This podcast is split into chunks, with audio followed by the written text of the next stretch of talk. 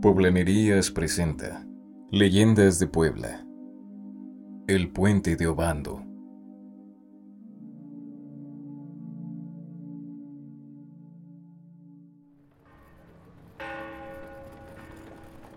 Corrían los años de la Puebla colonial, aquella época donde el apellido de Abolengo y mantener el prestigio eran todo para las grandes familias.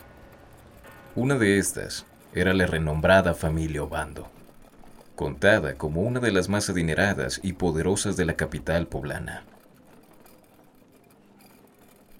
Cuenta la historia que el patriarca de la familia mandó a construir un puente para cruzar el río San Francisco, que dividía su casa, situada en lo que ahora es el barrio Danalco, del resto de la ciudad.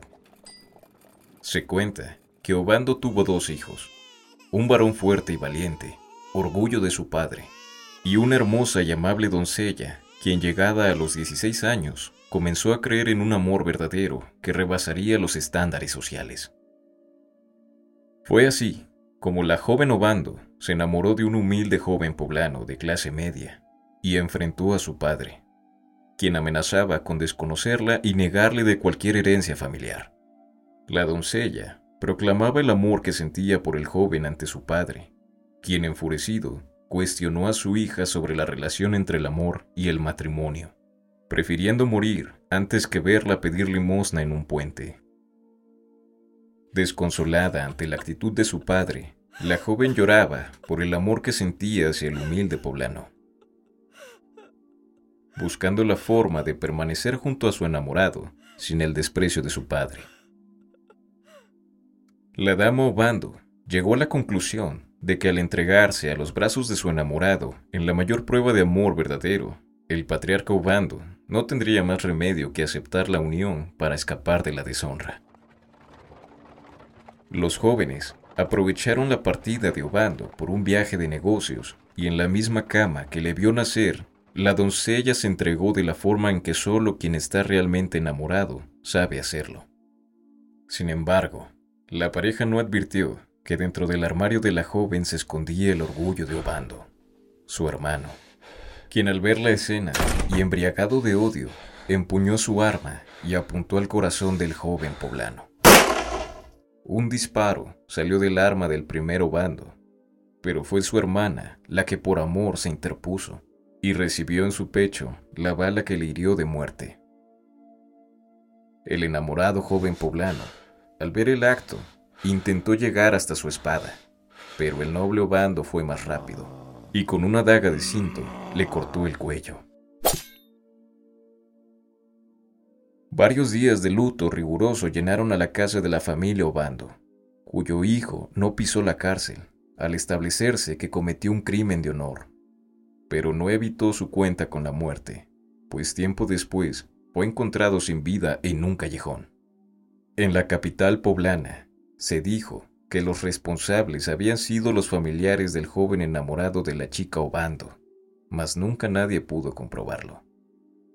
La tristeza por la muerte de su amada hija creció con el fallecimiento de su ya único heredero, y lleno de desdicha, el patriarca Obando se entregó a la bebida y solía cruzar su puente a altas horas de la madrugada.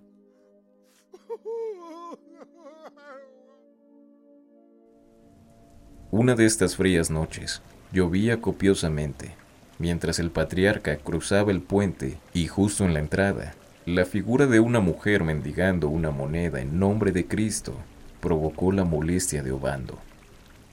El hombre cuestionó a aquella mujer el por qué mendigaba limosna en el puente que llevaba su nombre a altas horas de la noche.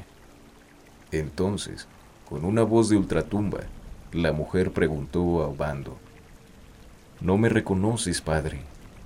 Pido limosna y la pediré a toda tu descendencia hasta el fin del mundo, porque a manos de mi propia familia he muerto. Con una cara pálida, Obando exigió a esa mujer revelar su identidad. El hombre quedó impactado al descubrir que el rostro de aquella figura femenina era la de su amada hija. Horrorizado, el noble Obando trató de escapar, negándose una y otra vez lo que acababa de ver. Pero una inexplicable crecida del río lo atrapó arrastrándolo a las profundidades. Su cuerpo putrefacto fue encontrado varios días después por los habitantes de la ciudad.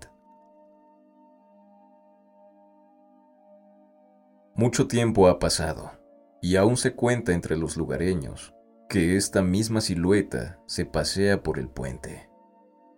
Se dice que si uno entrega la limosna, podrá pasar libremente, pero de no hacerlo, se correría el mismo final que el del prestigioso patriarca Obando.